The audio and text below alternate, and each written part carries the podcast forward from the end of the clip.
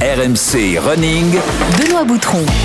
Salut à tous, bienvenue dans RMC Running. Tu le sais, c'est le podcast de tous les passionnés de la course à pied. Le podcast d'RMC, bien sûr, avec Johan Durand, coach d'RMC Running. Celui que la terre entière nous envie, le maître Yodu. Salut Johan.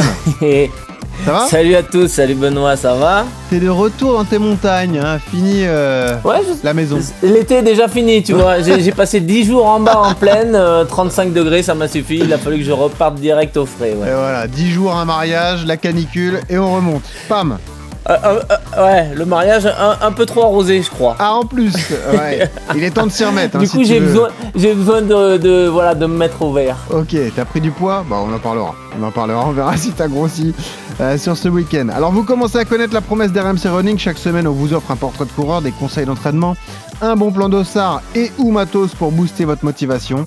Et c'est encore un bel épisode qui vous attend aujourd'hui. Les deux encore aujourd'hui, tu verras, il y a encore deux beaux cadeaux.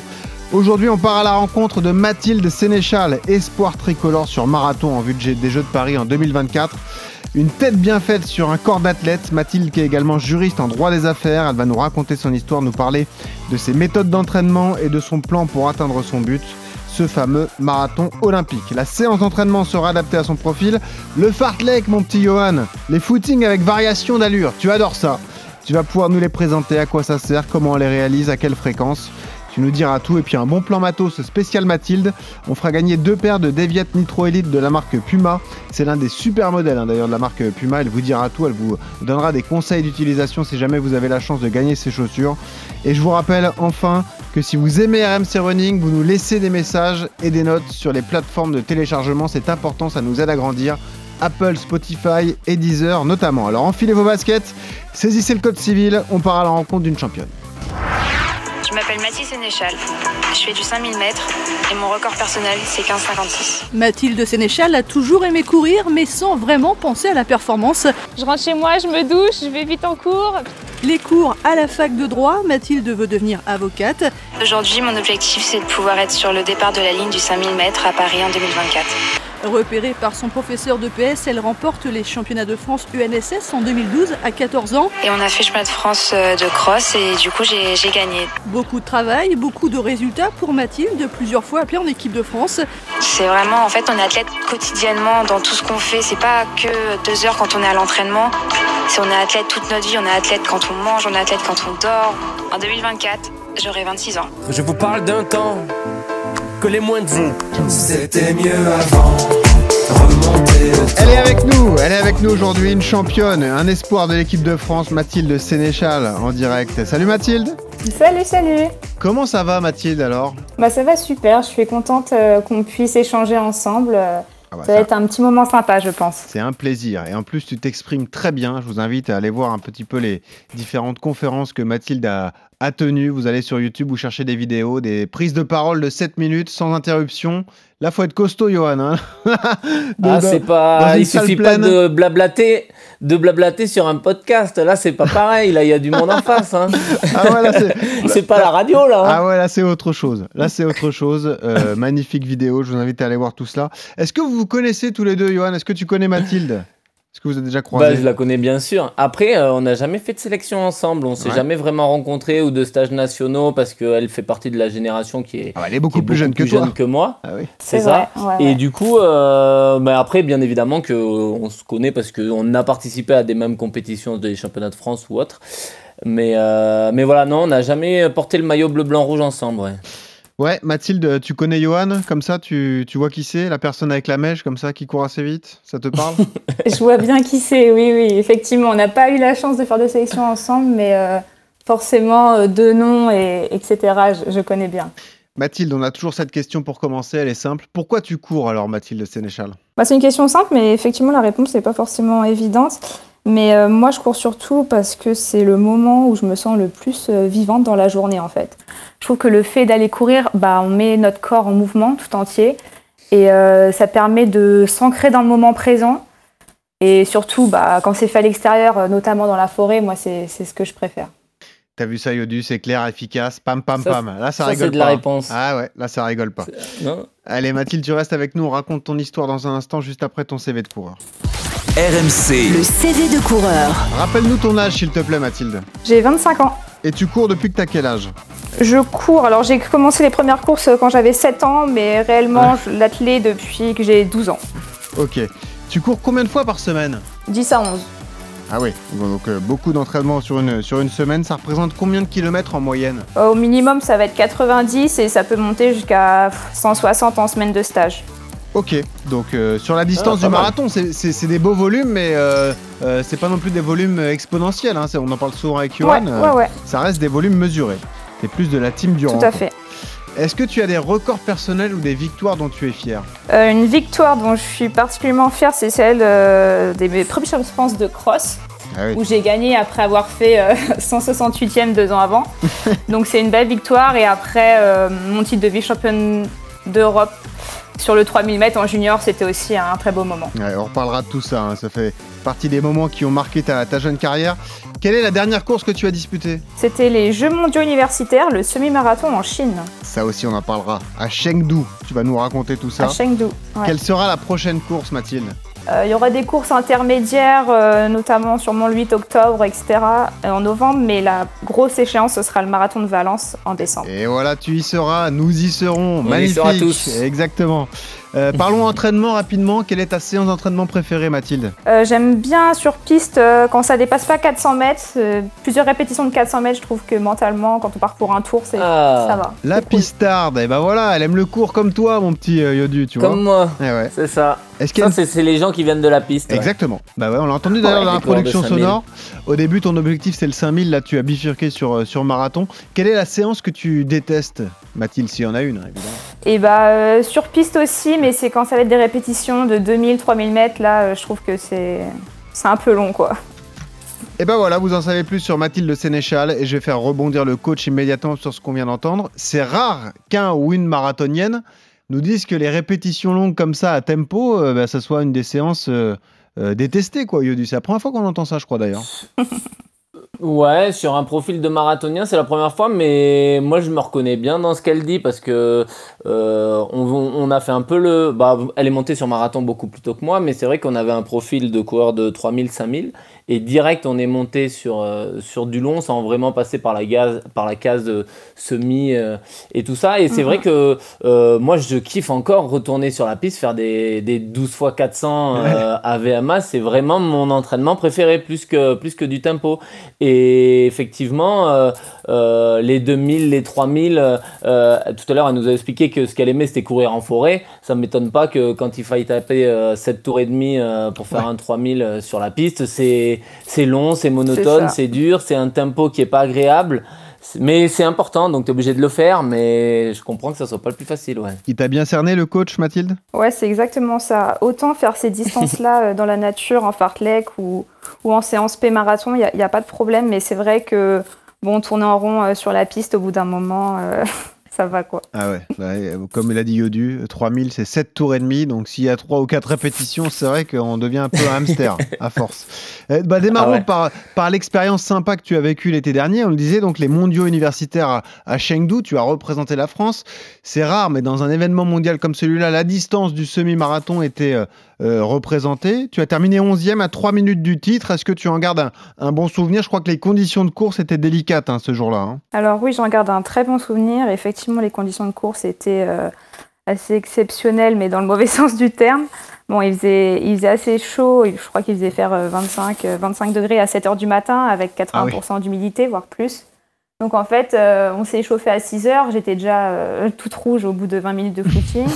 et on est, sur, on, est, on est sur la ligne de départ avec des glaçons pour essayer de se refroidir. Quoi. Ah Donc ouais. c'était assez, euh, assez particulier. Mais euh, il y avait, ils ont mis en place des ravitaux tous les 2 km et demi. J'ai pris tous tous les ravitaux. Je l'ai même pris au 20e tellement je n'en pouvais plus. Ah Donc euh, disons que les conditions, ouais, c'était c'était assez difficile pour ça. Euh, mais après, euh, je suis vraiment contente de l'événement. Même à 7 heures du matin, euh, il y avait des spectateurs partout sur tout le parcours. Les Chinois étaient vraiment à fond. Donc l'ambiance était, était assez incroyable. Et puis ça reste une sélection, euh, une sélection mondiale avec les, les mondiaux universitaires. Et un moment particulier pour toi, parce que là aussi on aura le temps d'y revenir, mais c'était aussi euh, en quelque sorte ta première course d'envergure, ta première course officielle euh, depuis ton premier marathon et ton seul marathon à l'heure qu'il est, le marathon de Séville, parce que ensuite, juste après ce marathon de Séville, tu as subi une fracture de fatigue, donc tu revenais vraiment à la compétition sur cet événement à Chengdu en fait. C'est ça, en fait. Bah, je pense que la fracture, je l'ai eue euh, même un petit peu avant le marathon, parce que trois jours avant le marathon de Séville, j'avais des douleurs dans le dos. Je, je soupçonnais absolument pas une fracture. Mais euh, au bout de quelques jours de repos, quand il a fallu reprendre après le marathon, euh, j'étais incapable de courir. J'avais vraiment les fessiers, le bas du dos très contractés et je pouvais même pas faire 15 minutes de footing. Donc au début, je m'étais dit que c'était des contractures résiduelles du marathon. Alors bêtement, je forçais dessus. Et, euh, et, ça passait pas. Au bout, de, au bout de quelques semaines, j'allais voir le kiné tout le temps, ça passait pas. Donc on a décidé de faire un IRM et euh, on a vu qu'il y avait la fracture. Donc euh, ça a été assez difficile vu que j'avais pas eu de blessure aussi grave. Ah ouais. Et euh, effectivement, dans l'objectif voilà, de Paris, etc., ça m'a beaucoup ralenti. Donc mentalement et physiquement, c'était compliqué. Après, il y a eu cette, cette belle sélection pour, pour Chengdu et les Jeux mondiaux universitaires qui m'a direct en fait remis dans le bain. Je savais que j'avais cet objectif euh, début août et, qu'il fallait que je sois prête début août. Donc ça a été un petit peu une course contre la montre. Ah Franchement, euh, la vraie bonne séance que j'ai faite, c'était euh, le vendredi juste avant de partir en Chine. Quoi. Donc donc dix jours avant, quoi. Euh, avec mon coach, on s'est, bah, euh, on est arrivé là-bas deux semaines avant ma course. Donc ouais, deux semaines avant la course, je fais enfin une séance correcte. Ok. Et donc avec le coach, on s'est dit bon, c'est bon, ça commence à se remettre en place. Mais euh, c'était compliqué, quoi, mentalement d'appréhender la, d'appréhender la course et de, et de se dire compétitive, alors que les chronos n'étaient vraiment pas bons et etc. Il fallait vraiment que je me fasse confiance, que je fasse confiance au processus et c'est aussi pour ça que je suis contente du résultat, parce qu'effectivement, sur le papier, bah, c'est pas forcément très très impressionnant. Mais euh, je sais le chemin qu'il y a eu derrière et je sais par quoi je suis passée avant, donc euh, ah j'en suis très contente. Elle se situe où ta fracture? C'était au sacrum. D'accord, ah oui, donc vraiment un endroit délicat. Il faut vraiment du repos total pour, euh, pour la laisser, eh bien, se, pour la soigner, pour que tout, tout se, se, répare et rentre dans l'ordre. Quand tu entends l'histoire de Mathilde, est-ce que ça te surprend, euh, Yodu? Tu vois, on le disait, c'était plutôt une coureuse de, de 5000, de 3000, voire de cross. Là, elle est montée sur marathon. Elle a d'ailleurs tout cassé, que ce soit sur semi et sur le marathon de Séville elle a un peu payé les efforts qu'elle a fournis sur les derniers mois. Tu, comprends, tu vois ça comme ça, toi? Ah, je, bah, je sais pas. C'est elle qui doit analyser, euh, savoir si est-ce que c'est le volume euh, euh, d'entraînement qui a été trop long. Est-ce que tu sais des, des, des, des, des fissures à, ce niveau-là, au niveau du sacrum, bassin, toute cette zone, il y en a de plus en plus. Et moi, je pense que les mhm. chaussures à plaque de carbone euh, ils sont peut-être pour quelque chose parce que c'est des, des, pathologies qu'on n'entendait qu'on n'entendait pas. On entendait beaucoup à l'époque euh, des tendinites d'Achille, des choses comme ça. Et aujourd'hui, le nombre de, de, fractures de, à ce niveau-là, au niveau du bassin, euh, est vraiment en grosse augmentation. Donc je ne sais pas s'il n'y a pas une relation de cause à effet. Mais ouais, après, c'est à elle de, de, de voir qu'est-ce qu'elle a, a fait dans, son, dans sa préparation qui a pu causer cette, euh, cette, euh, cette blessure-là. Mais comme elle l'a dit, euh, le problème de, enfin, c'est un problème, mais c'est aussi un atout, tu vois, de, de se faire une fissure. C'est-à-dire que tu sais que tu es immobilisé pendant 8 à 10 semaines et qu'après, l'os, il est reconstitué, il est même encore plus solide qu'avant et que tu peux reprendre. Une tendinite, comme j'ai eu, moi, ah, c'est quand même assez sournois parce que euh, t'as jamais de date de, on te dit pas le 12 juillet, tu vois, ça fera 10 semaines, tu pourras reprendre. C'est, c'est d'un autre côté, ces, ces blessures-là, hmm. alors c'est de l'immobilisation, mais euh, au moins tu as une date de sortie, ouais. C'est bête à dire, mais il a raison, Yodu. La chronologie est pas si mal finalement, Mathilde, parce que c'était euh, au tout début de l'année. Là, tu as pu te remettre et tu peux te relancer une grosse prépa pour Valence qui reste ton objectif euh, ultime. quoi. Ouais, c'est clair. Bon, en fait, forcément, quand une blessure arrive, il n'y a jamais de bon moment oui, c'est sûr. pour, pour que ça arrive. Mais au final, moi, j'avais quand même réussi à courir le marathon. Euh, un chrono qui était assez satisfaisant. Ah oui. Euh, donc j'avais pas de j'avais pas de regrets derrière. Euh, c'était juste que c'est toujours difficile à vivre d'être immobilisé, de pas pouvoir s'entraîner. Mais effectivement, au niveau de la temporalité des choses, bon, ça, ça aurait pu tomber à un moment un petit peu plus compliqué. Et euh, je reviens sur ce que Johan disait. Effectivement, euh, j'ai forcément fait le point sur ce que j'avais fait qui aurait pu engendrer ça. Et euh, avec mon entraîneur, on n'a pas du tout une politique de faire beaucoup de kilomètres. Ouais. Donc, j'avais vraiment pas, pas fait des kilomètres de manière exagérée. Et, et, je pense que effectivement, peut-être une utilisation trop importante des chaussures à plaque carbone peut, peut expliquer ça, parce que j'en ai parlé à d'autres athlètes aussi qui ont eu exactement la même blessure au même endroit. Euh, c'est des athlètes, euh, des, des, garçons sur 15, enfin, c'est vraiment des profils très diversifiés. Donc, c'est pas que euh, ceux qui font du marathon. Hmm. Et à chaque fois, ce qui est revenu, Oui. c'était une utilisation un peu trop importante euh, des chaussures à plaque carbone. Qu'est-ce qu'il est balèze ce coach? Et en plus, alors il, va- il doit se régaler, Johan, parce que ça confirme toute la philosophie de course qu'il défend dans RMC Running depuis des semaines, des mois, voire des années. Yodu, c'est ça. hein. D'ailleurs, je vous invite à écouter l'utilisation Non, des mais- Super Shoes, l'épisode qu'on a fait avec Nicolas Navarro il y a quelques semaines. C'est comme tout, c'est comme toute utilisation. euh, euh, Il n'y a, il y a pas que du bon et du, du, du- du- du très mauvais, mais c'est vrai que ces chaussures ont, du, ont des qualités, mais elles ont aussi des défauts. Et je pense que euh, les- des blessures peuvent survenir à- à- avec une utilisation un peu plus importante de, de ces chaussures à plaque de carbone. Ouais. Alors Mathilde Sénéchal, on en profite pour raconter ton histoire. Tu es blésoise, hein, puisque tu es né, à, tu as grandi à, à Blois, dans le Loir-et-Cher. Euh, Tu as été détecté à l'école en fait par un prof de PS. Il t'a vu sur un cross, il s'est dit ah là il y a des qualités, là on peut faire quelque chose. Ouais, c'était au collège. Euh, on avait, euh, on avait demi-fond en hiver et, euh, et j'étais la seule fille qui arrivait un petit peu à courir avec les garçons. Donc euh, mon prof de sport, il m'a dit euh, ce serait bien que je puisse rejoindre l'équipe UNSS pour représenter le collège. Du coup, j'ai fait un premier cross avec eux et j'avais gagné les départementaux INSS. Donc euh, quand c'est comme ça, on se fait un petit peu repérer, repérer par les clubs euh, aux alentours. Ah. Et après, voilà, de fil en aiguille, on se retrouve euh, dans un engrenage insoupçonné au départ. Crac. Mais ça a vraiment voilà. commencé voilà, de, de manière très, très anodine à l'UNSS. Et donc, j'avais gagné aussi les championnats de France UNSS juste après. Et c'était un très beau souvenir partagé euh, avec mon prof de sport. Il y a, d'ailleurs quelques, quelques semaines, il m'a écrit après les, Ah. après les Jeux mondiaux universitaires, Sympa. où là, ça faisait un petit peu la, la boucle bouclée, parce que commencer en- à l'UNSS et finir aux Jeux mondiaux universitaires, Et Ah, bah, finir, bien euh, sûr. euh, moi qui, qui, défend le double projet et Magnifique. qui est... donc c'était un beau moment quoi. Et ça, peut, ça prouve aussi que les vocations peuvent naître à l'école. Et ça, c'est important aussi.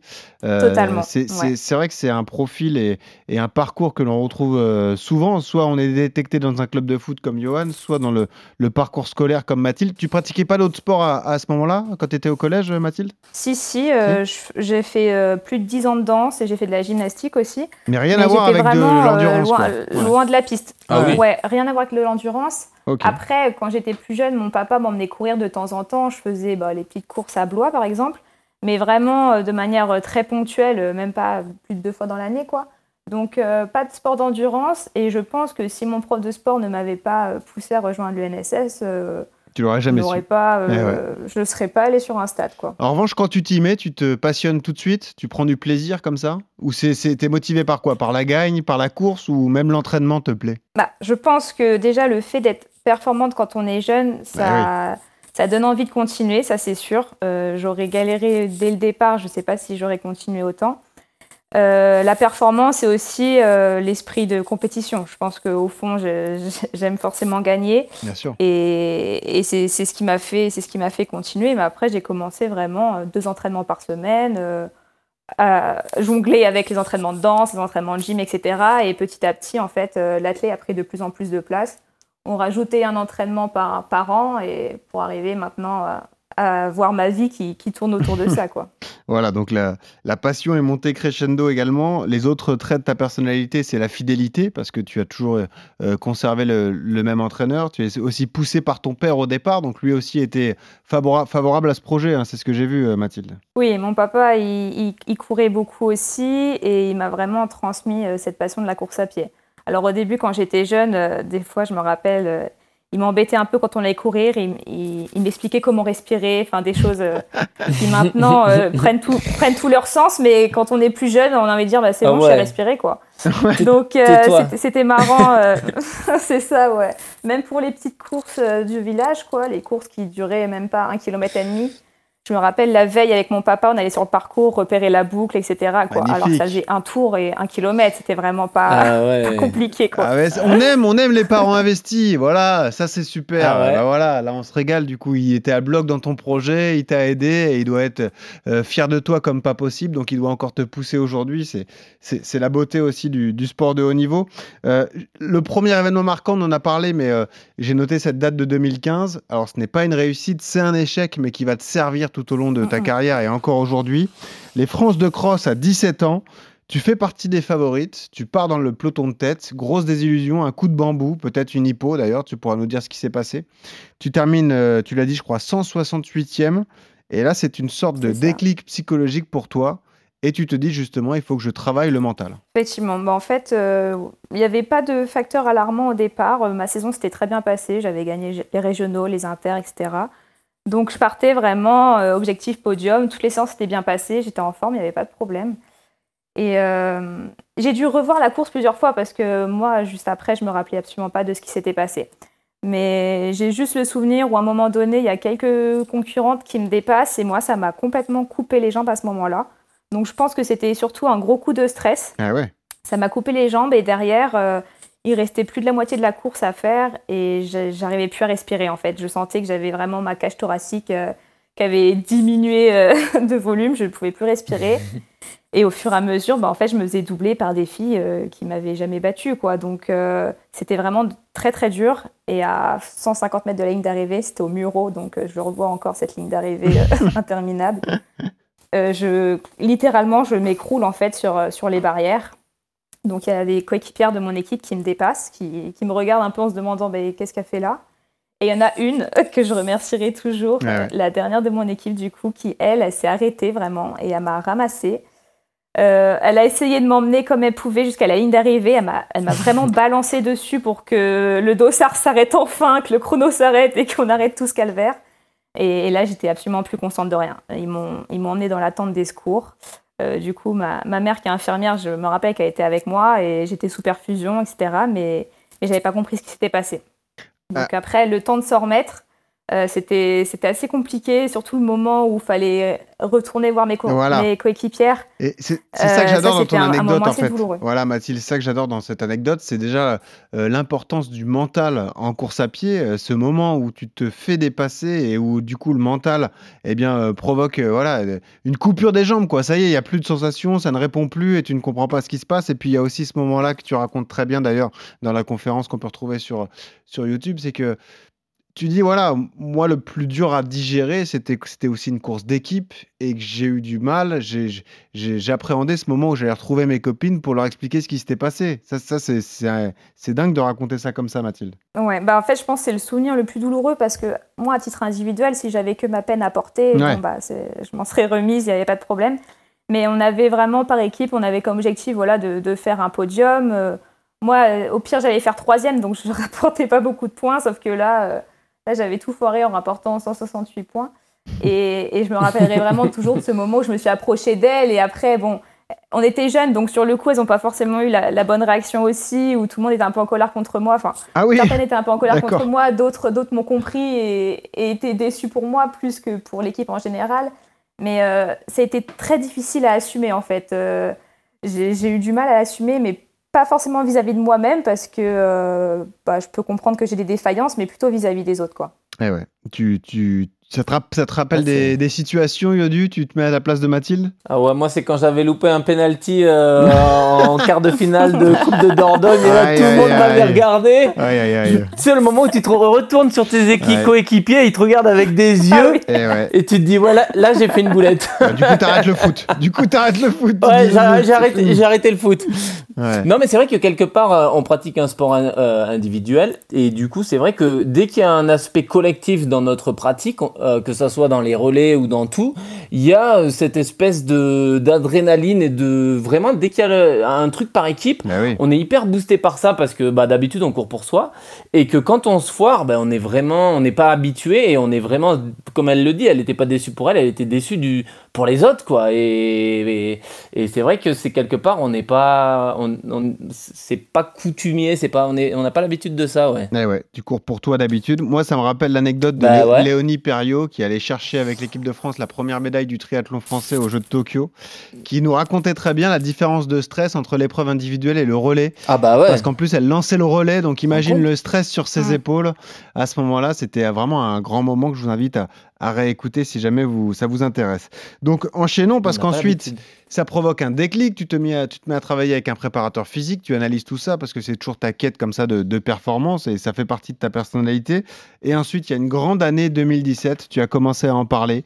Euh, c'est championnat d'Europe de, de 3000 à Grosseto en Italie. Tu termines vice-championne d'Europe alors qu'au départ, tu te disais un top 10 c'est bien, un top 5 c'est super. Bah, au final, tu vas chercher la deuxième place en remontant une à une euh, tes concurrentes. Là, c'est c'est mémorable comme, euh, comme course. Ouais, c'est vrai. En plus, j'ai la chance d'avoir la course enregistrée, mais en- avec euh, les commentaires de, de ma famille. Ah, Mes magnifique parents et, et mon, et mon petit frère qui, qui regardaient ça à, Ah, à distance euh, en Bretagne. Ouais. Et, euh, et en fait, le fait de la vivre avec eux et d'avoir les commentaires et tout, je crois que ça en fait encore une course encore, encore plus belle. Mais effectivement, euh, là, à partir de ce moment-là, j'avais passé, j'avais eu une bonne saison aussi. Donc euh, déjà, c'était le Graal, on va dire, d'a- d'aller aux Europes. Et euh, je ne m'étais jamais vue sur le podium. Sincèrement, pour moi, c'était trop fort, trop grand. Je me voyais pas du tout faire un podium. Et, je me rappelle vraiment que sur la ligne de départ, bah, en fait, je suis juste contente d'y être. Et je pense que ça, c'est important de se dire, euh, bah, d'essayer d'enlever la pression de, de l'événement et de l'enjeu, mais juste de se dire, bah, je suis contente d'être ici, Eh d'être dans le moment présent et, et- et on verra ce qui se passe. Quoi. Je donne le meilleur, on verra ce qui se passe. Et je pense qu'en courant comme ça, euh, de façon plus légère, on va dire, et bah, euh, la course, euh, je sentais que j'avais des bonnes jambes et je me suis pas emballée au début. Je suis restée vraiment dans le peloton du milieu. Et petit à petit, euh, petit à petit, je remonte. Après, les, les filles devant ont cra- craqué aussi, donc ça, donc ça m'aidait. Mais le fait d'en remonter une par une, Bien ça met aussi dans une, dans une bonne dynamique. Et, euh, et, je, et je crois que, enfin, je me rappelle de la course parce que je l'ai vue en vidéo, mais sur le moment, je me rappelle absolument plus de, de l'état dans lequel j'étais parce que c'est un peu ce qu'on ce qu'on appelle l'état de flow, quoi. Eh ouais. Et alors ça, on l'a pas souvent, mais je pense que durant cette course-là, je l'ai vraiment ressenti. Ouais, ça, c'est c'est vrai que quand ça arrive, ça, nous, ça me rappelle, bah, décidément, on commence à, à- à avoir fait des épisodes, mon petit Yodu, parce qu'on avait reçu Floria Ah, Gay, une- une souviens-toi. année hein. Et Floria Gay, elle nous avait expliqué justement ce, ce moment de transe qu'elle avait vécu. Elle, elle re- revivait seconde par seconde ce 400 mètres fantastique aux Europes où Ouais. euh, justement elle va chercher la victoire avec une remontée fantastique. C'est des moments rares dans une carrière, mais mémorables dont on se souviendra toute sa vie, quoi, Yodu. Ah, hein. ça c'est sûr.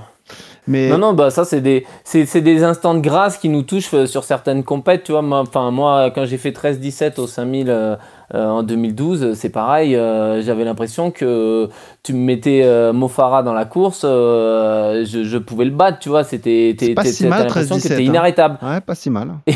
Et, la- les- et par contre, ces moments de grâce, la semaine d'après, tu refais la même course, tu te dis c'est bon, c'est facile. Et je me rappelle, j'avais fait 13-30 et quelques.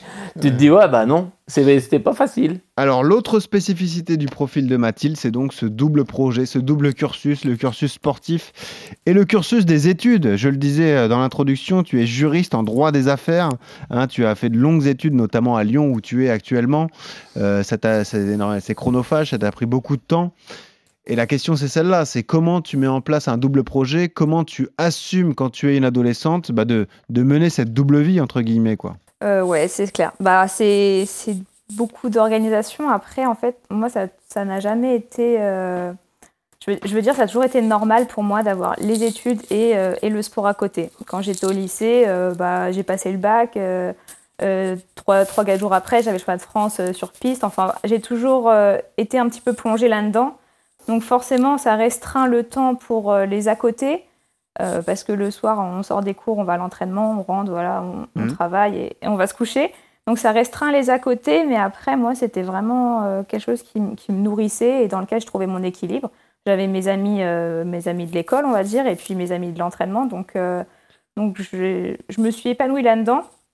Et puis après, arrivé à la fac, c'était pareil. J'ai j'ai trouvé, on va dire, les gens qui me correspondaient, qui pouvaient comprendre que je ne sortais pas le soir, que je n'allais pas en soirée étudiante, que voilà. Donc ça fait un tri autour, mais après, on va dire qu'il reste que les gens qui nous correspondent et, avec qui on s'entend, on s'entend très bien. Donc c'est une, une, organisation, mais euh, mais voilà, pour moi, ça a jamais, été, je me suis jamais posé la question. Et puis là, on, met, on, met, en avant plutôt les contraintes, mais il y a aussi des, bénéfices, c'est-à-dire euh, ça te permet aussi de penser à autre chose. Comme ça, euh, il n'y a pas que l'athlète dans ta vie, quoi. Ça t'a permis systématiquement de, savoir que tu avais quelque chose à côté, quoi. Exactement. En fait, ça permet de prendre du recul sur les Et deux. Voilà. Euh, si j'avais un partiel que j'ai un petit peu foiré, le soir j'allais à l'entraînement, je faisais une bonne séance, ça allait mieux. Et inversement, si le week-end j'avais une compétition qui était, qui était pas top, je, retournais en cours le lundi, euh, mes copines ne faisaient pas du tout de sport, on parlait pas de ça, et puis on passait à autre chose. quoi. Mm. Et vraiment, ça m'a permis, on va dire, je pense, de garder la, tête froide dans les deux domaines.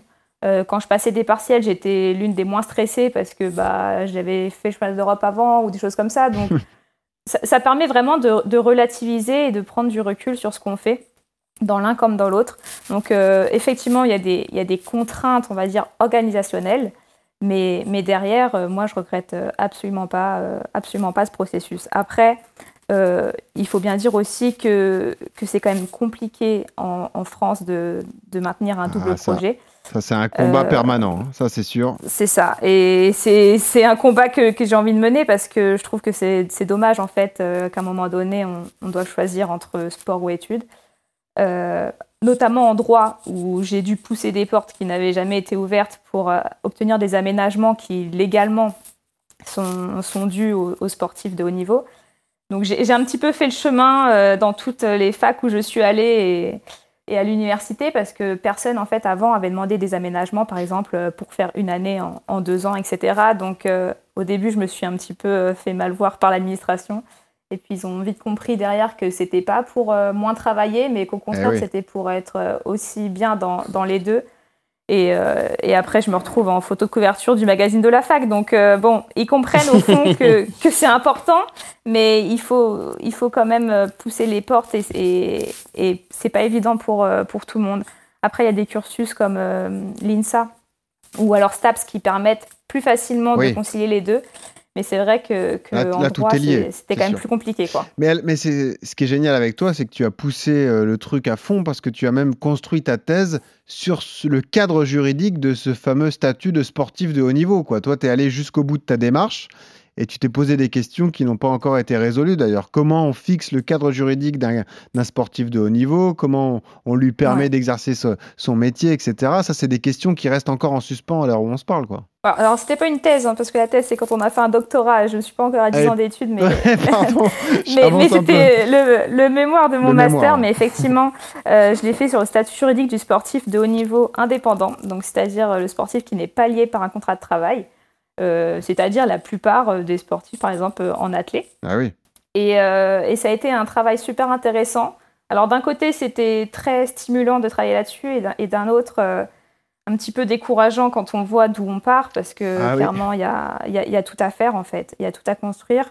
Bon, je prétends pas, avec mon petit mémoire, pouvoir changer grand-chose, malheureusement, mais, mais en tout cas, j'ai j'ai des pistes de réflexion, j'avais, j'avais même préparé des articles, etc., qui potentiellement pourraient un jour arriver dans, dans le code du sport. Mais il y a, y a, énormément de choses à faire. Donc ah, euh, j'espère, que, j'espère qu'un jour ça va, ça va pouvoir évoluer. Euh, on est plusieurs, euh, on est énormément en fait de sportifs dans, dans ce cas-là à être un, un, petit peu dans un flou juridique. Donc je pense que c'est important aussi pour sécuriser notre pratique et, et pour qu'on puisse s'entraîner de manière sereine. Bah, d'avoir un statut, en fait, d'être reconnu dans la société, d'avoir un statut juridique qui, qui nous permette euh, bah, bah, d'exister comme des sportifs, on va dire, entre guillemets, professionnels, parce qu'il y a plein de termes qui, qui, se mélangent. Mais un sportif professionnel, c'est un sportif qui est payé et qui a un contrat de travail pour, euh, pour faire son sport. Et nous, la plupart du temps, on n'a pas de contrat de travail qui nous oblige à faire notre sport. Ouais, euh, c'est des problématiques qu'on a déjà soulevées dans RMC Running, Johan, mais on est forcément 100% euh, d'accord avec Mathilde. Hein. Là, il faut régler ah bah, ce, problème. Tous les exemples qu'on a en tête, euh, quand on avait reçu Nico Navarro pour la première fois, qui nous avait expliqué que pour la prépa de Tokyo, il avait posé des congés sans solde, il ne mmh. pouvait pas vivre de son sport ah alors bah, qu'il allait faire le marathon olympique. Hein. Il y en a beaucoup, tu as raison. Ça, c'est c'est complètement dingue. Yann Schrub, qui pareil a fait un choix et qui a dû arrêter après ses fait. études de médecine pour devenir athlète. Il y a un vrai travail à faire là-dessus, euh, de la part de tout le monde d'ailleurs, hein, Yodu. Bah, non, mais par contre, je suis fan de, de Mathilde, de tout ce qu'elle a fait et de, de ce double projet et de son investissement pour le sport parce que c'est vrai que euh, on n'est pas un sport co, donc euh, on n'a pas de contrat de travail comme les, les- les sportifs professionnels, que ce Ouais. soit dans le foot, le rugby, le basket ou le hand. Et du coup, c'est toujours compliqué et c'est compliqué surtout quand tu es jeune parce que tu sais pas, euh, euh, quand tu commences à gagner un petit peu d'argent, euh, tu, tu sais pas ce que tu dois faire. On te dit, ouais, faut monter une société, mais enfin, t'es un peu dans le flou. Tu, tu vas voir un comptable, bah, le mec il a jamais vu ça, donc le comptable en bas de chez toi, euh, ça, il, ouais. il sait pas, il sait, il sait pas quoi faire, il sait pas quoi te dire.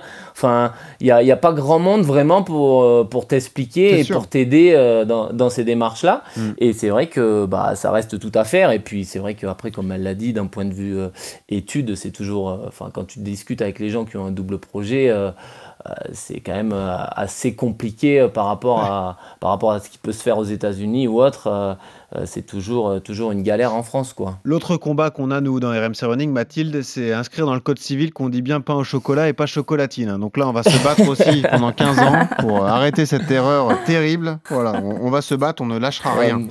Euh, Mathilde, c'est quoi ta vie aujourd'hui? Est-ce que tu es 100% concentré et tourné vers l'athlé puisque la plus grosse échéance de ta carrière arrive, cette tentative de qualif olympique pour les Jeux de Paris? Alors j'espère que ce ne sera pas l'unique plus grosse échéance de ma carrière. Non, non, bien sûr, mais, bien comme, tu as une jeune carrière, là, c'est le plus gros événement qui t'attend, quoi. Tu as 25 ans, c'est... Certes, oui, oui, oui. Bah alors, euh, du coup, quand j'ai l'idée, c'était vraiment de pouvoir obtenir mon master euh, sans aménagement, donc en deux ans.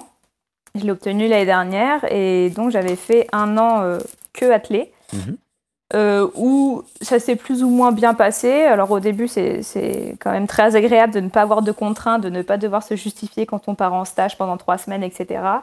Mais j'ai quand même ressenti un petit manque de quelque chose. Et Ah, je pense ah. que le fait d'avoir été conditionné pendant des années et des Eh oui. années à avoir un emploi du temps millimétré et à, et on va dire, exister dans les deux domaines, quand je me suis retrouvée uniquement à exister, entre guillemets, dans l'athlé, c'était compliqué parce que j'ai besoin de me nourrir de certaines satisfactions et j'avais, enfin voilà, les satisfactions, euh, je les ai quand je vais euh, gagner une course ou faire un bon chrono, mais c'est quand même pas tous les jours. Donc, euh, bon, j'avais des petites questions existentielles qui commençaient à se poser. Et c'est pour ça que j'ai décidé quand même de, de travailler un petit peu à côté. Donc là, je suis juriste pour un cabinet d'experts comptables. Euh, à côté, je travaille aussi pour euh, une société qui s'o- qui s'occupe euh, bah, de sportifs de haut niveau, justement, et pour donner des conseils, pour essayer d'aiguiller les sportifs qui ont toutes les questions que, que Johan expliquait tout à l'heure. Mhm.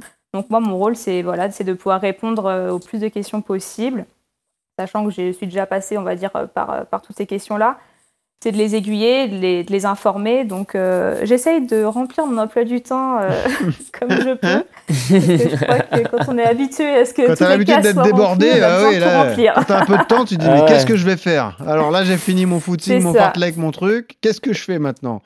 Voilà. C'est ça, exactement. Ah ouais. Et, et du coup, euh, j'aimerais pouvoir aussi passer le, le concours du barreau pour devenir avocate. Donc, euh, Ah, magnifique. ça va être une, une grosse préparation. euh, Ouais. Un an de préparation pour passer le concours, donc au moins ça va, ça va aussi bien m'occuper et, Bon. et ce sera pas mal comme ça, je crois. Si on reparle de ton profil de sportive, tu as donc euh, basculé sur du long. Tu étais plutôt une, une coureuse de 3000, de 5000. Qu'est-ce qui a fait qu'aussi jeune, tu t'es bifurqué comme ça vers les longues distances alors? Alors, je pense que j'ai plus d'aisance, on va dire, à, à faire du long. Euh, quand j'étais plus jeune, j'avais pas de problème euh, au niveau national pour, euh, pour, on va dire, performer sur 3000 mètres.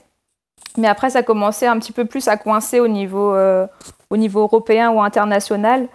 Euh, et aussi, surtout dans l'optique des Jeux de Paris 2024, où, où, mon potentiel de qualification ne pouvait être euh, que sur le marathon. Donc c'est pour ça qu'on a décidé avec mon coach bah, de tout tenter et de bifurquer assez, assez rapidement sur le marathon. Après, c'est une préparation dans laquelle je me retrouve bien aussi parce que j'encaisse mieux, par exemple, les séances euh, d'une prépa marathon que des séances euh, SP 3000 ou SP Ouais. 5000. Ah oui. Musculairement, je, je m'en sors mieux. Donc euh, finalement, c'est- plutôt, on se dirige plutôt vers la branche où, où Hmm. physiologiquement, euh, je, suis, je suis plus à l'aise. Après, c'est vrai que c'était un changement assez rapide. J'avais pas fait beaucoup de courses sur route. Euh, J'avais, j'ai un 10 km de référence et, et, un semi-marathon, donc c'était pas grand-chose. Mais bon, effectivement, le fait d'avoir les jeux à la maison, ça bah accélère un petit peu tous les processus, je pense. Après, je me, je me mets absolument pas ça en barrière et en limite. c'est un objectif parce que forcément, on a envie d'y participer, on a envie d'y être. Et puis, ça conditionne aussi l'engagement qu'on met.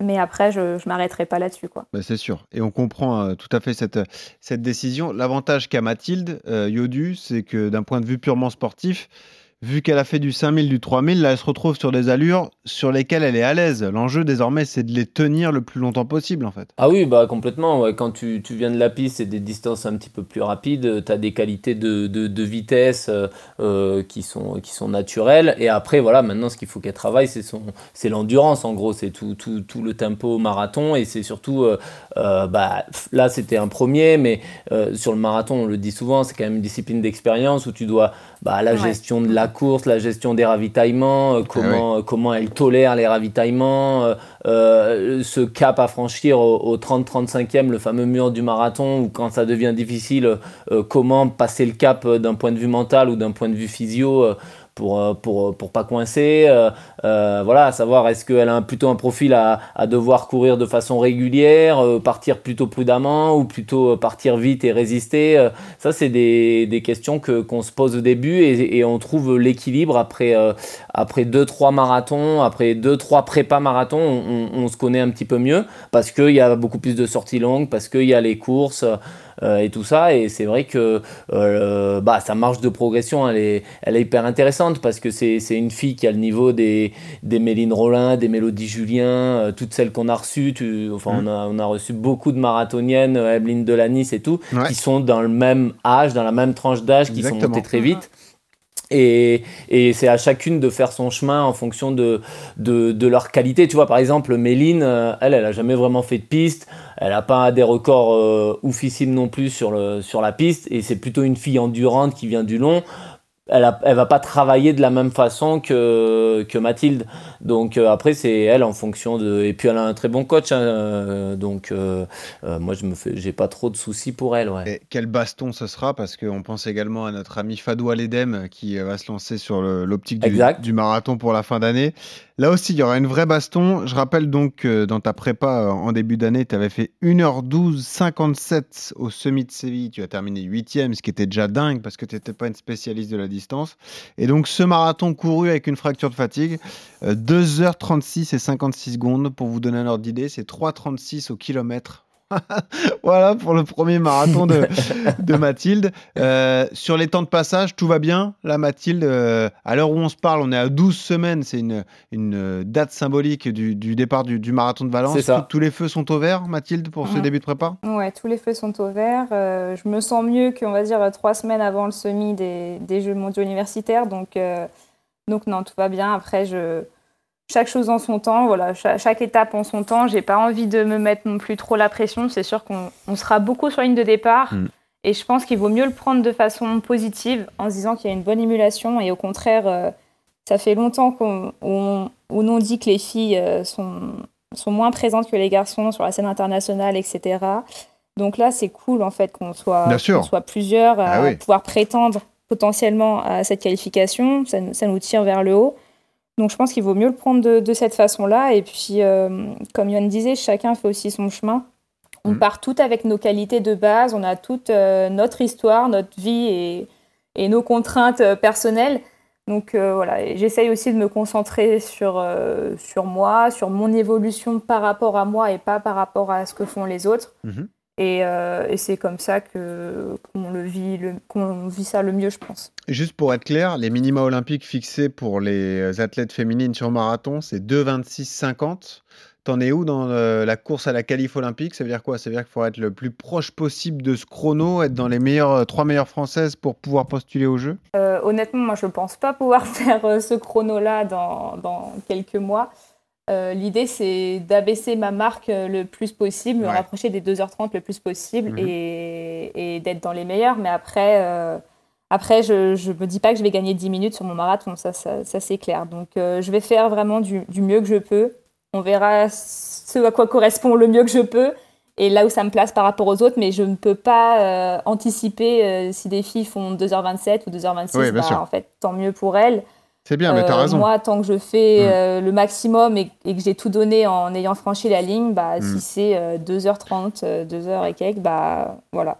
Ce sera, ce sera ma progression et, et on verra dans les futurs marathons après. quoi. Mais ta démarche, elle est excellente. En plus, tu es jeune, tu as ta carrière devant toi. euh, Il y a de la concurrence, mais tu as bien raison, Johan. Tu vas faire la même chose, c'est de se concentrer avant tout sur soi. Quoi, faut pas regarder ce que font les autres. Et Bah, euh, pour cet objectif, ce one shot qui sera à Valence, euh, il faut, il, il faut donner le maximum de ses possibilités sans penser aux autres et, et être obsédé par ce chrono, en fait. Ça fait plusieurs années quand même que, que je fais du haut niveau et que je suis en équipe de France, même si j'ai une jeune carrière. Mhm. Mais j'ai eu le temps de voir passer pas mal de coéquipières slash concurrentes qui maintenant ne sont absolument plus dans, Eh ouais. euh, dans les radars, on va dire. Et j'ai pas envie de, j'ai pas envie d'être comme ça. Moi, j'ai envie de vivre ma pratique euh, de manière euh, sereine et bienveillante et de pouvoir continuer le plus longtemps possible. Donc euh, pour ça, il faut prendre un petit peu de recul aussi. Forcément que l'échéance des Jeux, ça va nous mettre la pression à tous. Et, c'est aussi l'extérieur qui, contribue à ça. Mais, euh, mais comme j'ai envie de durer le plus longtemps possible et de faire mon sport avec, on va dire, le plus de bienveillance possible, euh, je pense qu'il faut, qu'il faut pouvoir prendre de la hauteur et pas forcément euh, regarder trop ce que font les autres. Quoi. Regarde le vieux sage Durand. Et euh, bientôt 40 C'est ans, il est encore là dans la course à la qualif olympique. 40. C'est pas beau ça quand même? Tu vois, ça te laisse Ah, du mais temps. c'est un objectif, hein, c'est clair. Bah Franchement, euh, j'espère, euh, j'espère que je serai pareil. Eh ouais. Eh ben, on te le souhaite. Et d'ailleurs, c'est le moment de briller pour Johan puisqu'on s'attaque à la séance. RMC, La séance. Intéressons-nous au footing. Aujourd'hui, maître Yodu, mais pas n'importe quel euh, footing. Pas les footings de récup traditionnels où là on est vraiment en train de fumer la pipe et on discute avec son pote. Non, non, pas cela. Les footings actifs, mon petit Yodu. Tu vas nous parler, euh, Oui. nous définir déjà ce que c'est exactement, nous parler de tout ce qui est possible de faire, tout, tout ce qui est question de, de fartlek, les variations d'allure, les footings à accélération progressive. Euh, déjà, question toute simple, euh, un footing avec intensité, précision importante, ça doit être considéré comme une vraie séance. Hein. Voilà, il faut pas euh, faire footing intensité, fractio et puis enchaîner avec de la VMA. Quoi. Faut... C'est une vraie séance de qualité, un footing avec de l'activité. Ouais, c'est ça. Euh, là, on va parler d'un- travail un peu intermittent où dedans, dans son footing, on sera plus simplement euh, en aisance respiratoire, où est-ce qu'on peut papoter avec le copain, à discuter.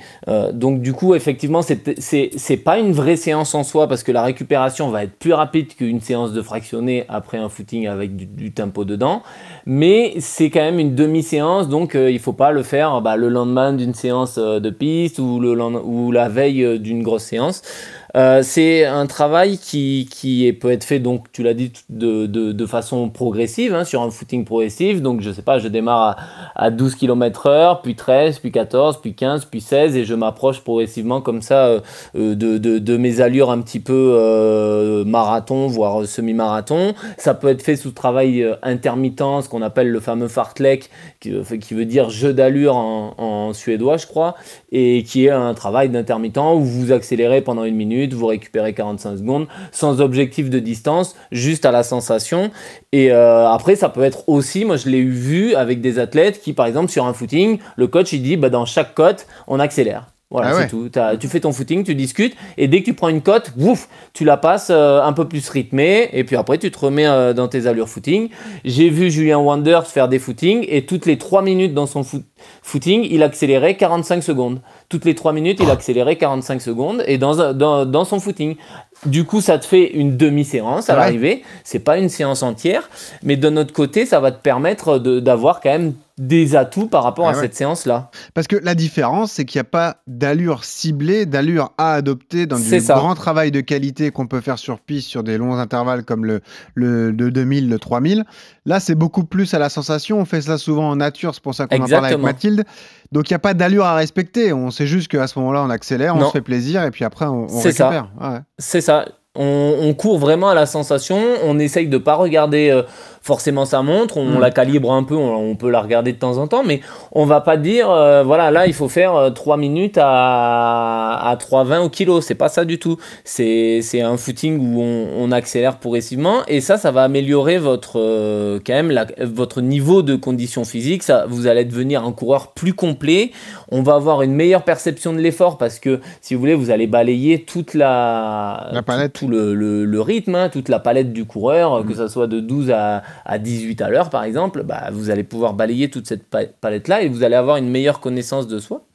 Et ce qui est intéressant de faire ça aussi, c'est dans des périodes où, plutôt que faire un footing de récupération comme d'habitude, qui est assez répétitif, et quand on court souvent à la même allure, qu'on fait souvent les mêmes choses, il y a Mhm. un problème de surutilisation du même groupe musculaire, et ça, ça peut entraîner un risque de blessure, ça peut augmenter le risque de blessure, et le fait de changer de rythme comme ça de temps en temps, ça peut du coup diminuer ce rythme de blessure que plutôt que faire des footings toujours à la même allure, sur le même parcours, euh, euh, avec la même intensité. Et puis comme tu l'as dit, après c'est d'un point de vue euh, mental. hein. C'est là, Ouais. on n'est pas autour de la piste. Tout à l'heure, on en parlait avec Mathilde. On n'est pas sur un 3000 à faire autour de la piste à- avec tel chrono. C'est vraiment varier les allures, les sensations. Et là, quelque part, d'un point de vue mental, vous avez, c'est quand même beaucoup plus motivant de courir comme ça en nature. euh, Bah oui. euh, sous forme de ce, de ce genre de travail, c'est moins usant psychologiquement. T'as une pression en moins quand euh, même que quand qu'un- tu dois respecter la distance, Exactement. le 200 mètres, le 300 Exactement. mètres. le- T'as ouais, pas de pression. Tu, Ouais. tu, tu cours avec tes sensations du jour. Si elles Mm. sont bonnes, bah tu vas vite. Si elles sont moins bonnes, bah tu ralentis. Mais c'est pas c'est pas bien grave. Et bien comme je le disais tout à l'heure, c'est quand même une c'est c'est une demi séance. C'est pas une séance non plus de de, de pur travail. C'est plus Mm. une demi séance qui doit être englobée dans, dans son entraînement. ouais. Alors demandons à Mathilde comment elle utilise ce type de, de séance. Est-ce que ce- tu te reconnais dans ce que vient de dire Johan et, et à quel moment tu places justement ces, ces fartleks en nature, entre guillemets, Mathilde alors? Moi, je me reconnais totalement dans ce qu'il dans ce qu'il a expliqué, de le fait de courir à la sensation, de ne pas être focalisé sur le chrono. Euh, nous, généralement, on a ça bah, en reprise quand on, reprend les, les entraînements après une petite période de coupure. Là, typiquement, euh, bah, après l'été, euh, on avait des fartleks en nature. Ça permet de ne pas se focaliser et de ne pas avoir de repères, en fait, parce que des fois, on a beau reprendre, on, on se focalise Ah, sur le- des repères qu'on avait quand on, On- était en On forme. veut courir aussi vite. Ah ouais. C'est ça, Ouais. exactement. Et là, le fait bah, d'enlever ses repères, d'être en nature et de faire par exemple euh, 12 fois une minute, qui globalement peut correspondre à les 300 mètres pour nous sur la piste, et Eh bah voilà, on le fait, on fait aux sensations. Et euh, effectivement, j'aime bien, j'aime bien ce travail parce que on va dire que c'est pas prise de tête. On est, on est en nature, on, on fait en fonction des sensations du, du jour, comme disait Johan, et, et c'est assez agréable. Tu sais ce qui m'a fait ce matin, euh, Mathilde Yodu? C'était- C'est ce que c'était ma séance? Je t'écoute.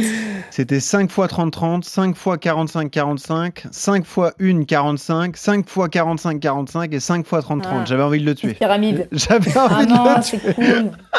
J'aime voilà. bien parce que franchement, 30 secondes, quand on part pour 30 secondes, Ouais. c'est- pas long quoi. Oh, une On minute, c'est long. que- Une minute, c'est long. Ouais. Ouais. Non, mais j'aime pas de j'aime bien récup ces entre les séances-là. blocs. Ah non, pas de récup Ouais. entre les blocs, sinon c'est de la triche. Bien sûr.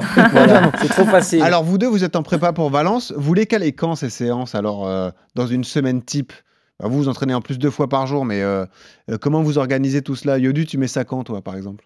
Alors, comme bah, l'a très bien dit, tu le fais vraiment en début de saison. Là, je l'ai fait vraiment pendant ma reprise euh, depuis, euh, depuis, depuis début août, là, où, où justement je regardais pas le chrono et où je me contentais de, de faire ce travail-là.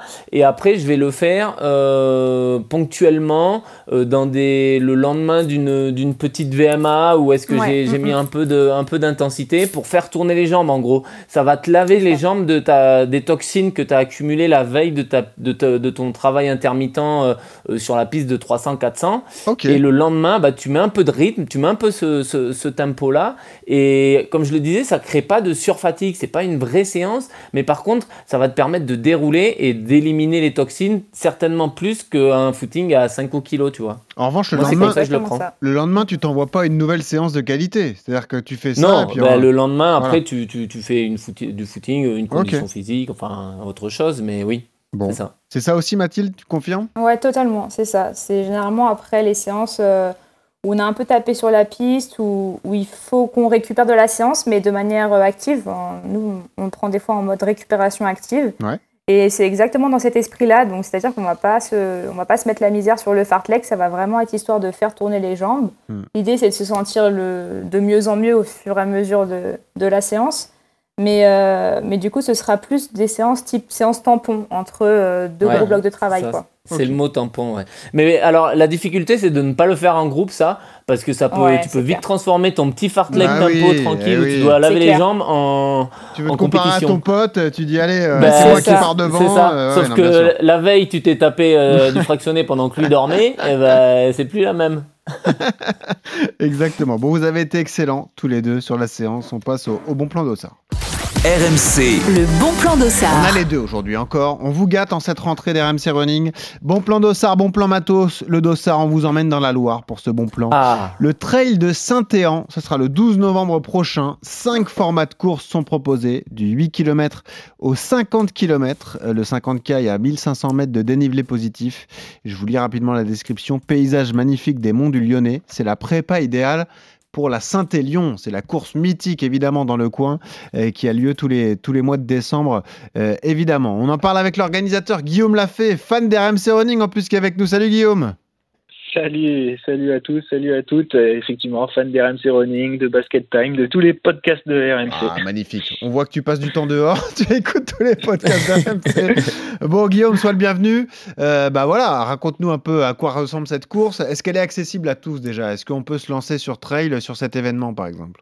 Ah oui, bien oui, oui, bien entendu. C'est le but de notre de notre organisation, c'est vraiment d'être d'être accessible à, tous et, à- toutes les familles, parce qu'en plus des cinq distances que tu viens de mentionner, donc qui va du du 8, 12, 18, 30 et, et 50 kilomètres, donc avec des dénivelés qui sont en, en fonction, bien entendu.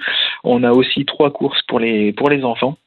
Donc qui permettent de, venir en famille, de profiter de, la manifestation, et puis également des parcours pour les pour les Joëlettes, histoire d'être le, plus inclusif possible et, euh, de pouvoir offrir bah, la découverte de, la course à pied à, tout le monde, vraiment. Ouais, bah voilà, ça donne envie d'y aller. Euh, bah, je l'ai dit rapidement, paysage magnifique, mais c'est, on en prend plein les yeux quand même quand on, on parcourt ces différentes euh, distances. Ah oui, oui, oui. Alors c'est pas des, des trails euh, alpins ou, ou dans les Pyrénées, ça Ouais. c'est- sûr, mais en tout cas ça permet de, de découvrir les, les paysages euh, bah, assez sympas de, de la Loire, des monts du Lyonnais. Et, euh, et pour ceux donc, comme on le disait, qui préparent la, la Saint-Élion, bah, ça permet aussi de les voir deux jours plutôt que, que de les voir que de nuit et, et enneigé. Donc un mois avant, ça permet donc de, de se tester sur les distances. Et puis et puis la nouveauté cette année, donc effectivement c'est le, le 50 km puisqu'on a on a souhaité donc offrir ce, cette possibilité à ceux qui qui voudraient se tester en, amont d'une participation future euh, sur les chemins de de la Saint-Élion euh, justement. Et, euh, et donc donc voilà. La seule réserve qu'on a, Guillaume, dans votre région au mois de novembre, c'est le climat. en général, c'est quoi? C'est humide, il fait froid, comment ça se passe? Alors, c'est exactement pareil que ce qu'on a en ce moment. C'est très, très variable. Il y a, il y a des fois euh, des années où on a été embêté par la neige euh, la semaine d'avant. La- L'année dernière, ça a été un, un beau temps absolu. Euh, ce qui est plutôt le, le cas d'habitude. On a quand même la chance d'avoir des, des éditions qui sont plutôt ensoleillées, on va dire, d'habitude. Donc, euh, Bon. on croise les doigts On pour croise cette les année. doigts alors. Et j'aime bien dans la description aussi, je vois des ravitaux et des lots à base de produits locaux. Est-ce que tu as des exemples à nous donner? Oui, alors bah, on a on a forcément la, la bière d'arrivée qui est euh, qui est une bière une bière locale aussi, les, les ravitaillements et notamment la la soupe faite maison qui est qui est très très appréciée de de toutes les traileuses et les trailers. Et puis on a aussi une, une chose en particulier qu'on aime bien mettre en avant, c'est que euh, la plupart des, des lots qu'on qu'on offre sont par tirage au sort, plutôt que de, de récompenser toujours les. on Eh oui, il y en a marre de ceux qui gagnent, t'as raison. coureurs. Bah y en a ras le bol des champions. c'est vrai Mais- Oh là là Eh oui, mais t'as raison, Guillaume. Moi, je suis pour Mm. cette règle, tu as raison. Voilà, donc, euh, donc euh, à chaque course, on, on tire, euh, on tire au sort des dossards avant le départ de la Ah, course, et puis comme ça, les, les finishers peuvent retirer leur lot. Bon. Bien évidemment, les podiums sont récompensés également, mais on tient à ce que Ah, euh, tout le monde ait une chance, euh, ait une chance de, de repartir avec un petit quelque chose. Magnifique. Merci Guillaume d'avoir été avec nous. Écoute, on rappelle Top. ce trail de Saint-Éan, 12 novembre prochain, 5 formats de course pour tenter votre chance. Si vous voulez gagner un dossard, eh bien, vous laissez votre adresse mail en commentaire sur nos différents réseaux sociaux, Strava, Instagram. Et voilà, euh, si vous êtes intéressé, on vous fait gagner 3 dossards donc pour l'événement. Euh, merci Guillaume, à bientôt. Eh ben merci à vous et puis c'est aussi l'occasion de tester la, la sortie Fartlek hein, si vous le Eh ben souhaitez voilà sur, aussi, euh, bah le voilà. dimanche matin. Ah, vous voilà. l'occasion. Vous faites, vous faites une Wonders. Tout- toutes les 3 minutes, vous accélérez 45 secondes. Vous accélérez.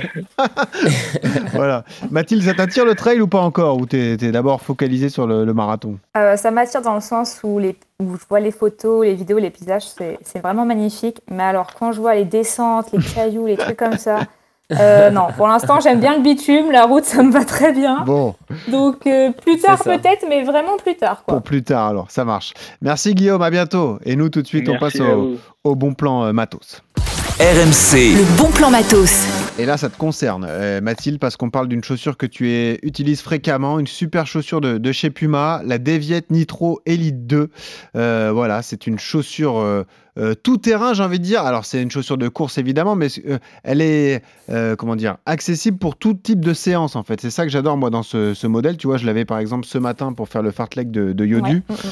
Il y a une plaque carbone, mais il y a une mousse qui est exceptionnelle. Donc déjà, vous pouvez vous en servir sur des footings. Vous pouvez aussi faire un peu de tempo, de la séance de qualité.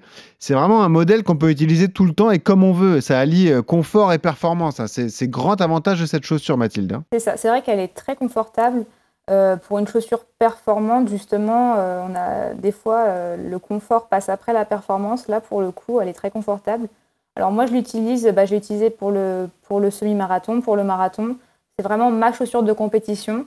Après, je vais, l'utiliser quelques fois un petit peu en, en séance spécifique avant, bien sûr, mais euh, je la réserve principalement pour la compétition parce que bah, elle, est, elle est quand même assez légère et, euh, et elle a un très bon amorti. Donc euh, moi, pour- sur, le, sur le marathon, par exemple, euh, ça m'allait très bien. Ouais. Donc, tu es plutôt team Yodu. Quoi. Pour l'utilisation de ce type de chaussure, c'est le moins possible pour garder le bénéfice comme ça de la plaque carbone. quoi. Exactement. Ouais. Ouais, c'est ça. Bah, en tout cas, maintenant, j'essaye de, voilà, de mettre des chaussures un peu plus lourdes, euh, sans forcément plaque carbone sur la majorité, on va dire, de mes séances. Bravo. Et quand je dois faire euh, de la qualité, ou là, je dois me rapprocher des allures euh, marathon, par exemple, je vais, je vais utiliser les, les bonnes, les, les chaussures de performance, mais j'essaye de, de le faire avec parcimonie. Quoi. La durée de vie, elle est assez longue. Vu que tu les mets pas souvent, tu changes très peu de, de, de chaussures, de modèles. Ouais. Bah, en fait, je pense que déjà le modèle en lui-même est assez résistant Mhm. parce que bon, pour avoir quand même couru pas mal de kilomètres avec, malgré tout, euh, elles n'ont pas bougé quoi. Donc euh, le modèle est assez résistant et après c'est sûr que je garde quelques paires au chaud euh, Oui, bah, bien qui, sûr. qui sont toutes neuves pour, euh, pour le jour J quoi. Ouais, bah voilà, tu as bien raison. Donc, une top chaussure aujourd'hui, la Deviette Nitro Elite 2. euh, ça coûte 160 euros et nous, on vous offre deux paires grâce à RMC Running. Vous pouvez vous entraîner sur piste, sur bitume. Allez-y, vraiment, c'est un très beau cadeau. Pour tenter votre chance, on vous demande une note, un commentaire sur les plateformes Apple, Spotify notamment, et votre adresse mail sur nos réseaux sociaux, Strava, Instagram, et un test d'écoute. Voilà, euh, pour euh, Mathilde. Euh, je l'ai dit tout à l'heure, vous me dites. Quelle voilà, est la question? Eh ben, c'est le club de sa jeunesse, voilà, la ville où elle a grandi. Voilà, on l'a dit tout à l'heure. Donc, euh, allez-y. Ça a été. euh, ouais, ouais, il, faut, il, faut, il faut bien écouter. Il faut bien écouter. Ah ouais, non, mais là, il faut l'écouter trois fois le podcast. eh. Eh, un indice, c'est dans le Loir-et-Cher. Voilà, là, là c'est c'est mieux ciblé. Mathilde, merci. Personne s'est placé le Loir-et-Cher. Oh, ça va pas, non Ah, eh oh, ça va hein Oh, alors, autre indice qui ne va aider personne, c'est ma ville de naissance. Voilà, mais ça va aider Pas la peine d'être médisant Voilà. comme ça quand même. Ouais, c'est pas loin du château de Chambord, tout ça. Euh, Bon. Mathilde, merci beaucoup. C'était un plaisir de passer cette heure avec toi. Écoute, on, va te vous. suivre. On espère te croiser à Valence, hein, parce qu'on y sera, on te l'a dit. J'espère aussi. et on espère que bah voilà, tu arriveras à atteindre tes objectifs. Voilà, on veut des Français sur le marathon féminin euh, euh, de Paris 2024. Ouais, on espère que tu parviendras à te, à te qualifier. Merci Mathilde d'avoir été avec nous. Merci à vous. Et on a toujours cette tradition pour terminer. On t'a demandé la musique que tu écoutes quand tu cours. Tu as choisi Sia, Unstoppable aujourd'hui. Ça, on aime. Ah ouais. Ça revient pas mal, mais ça parle à tout le monde. Et ouais. Yodu, merci. Merci à toi aussi. Johan, t'as été excellent comme d'habitude. On suit ta Avec prépa, plaisir. avec attention, mon petit Johan. Et toujours ce conseil pour terminer RMC Running, surtout quand vous courez, souriez. Ça aide à respirer. Salut à tous.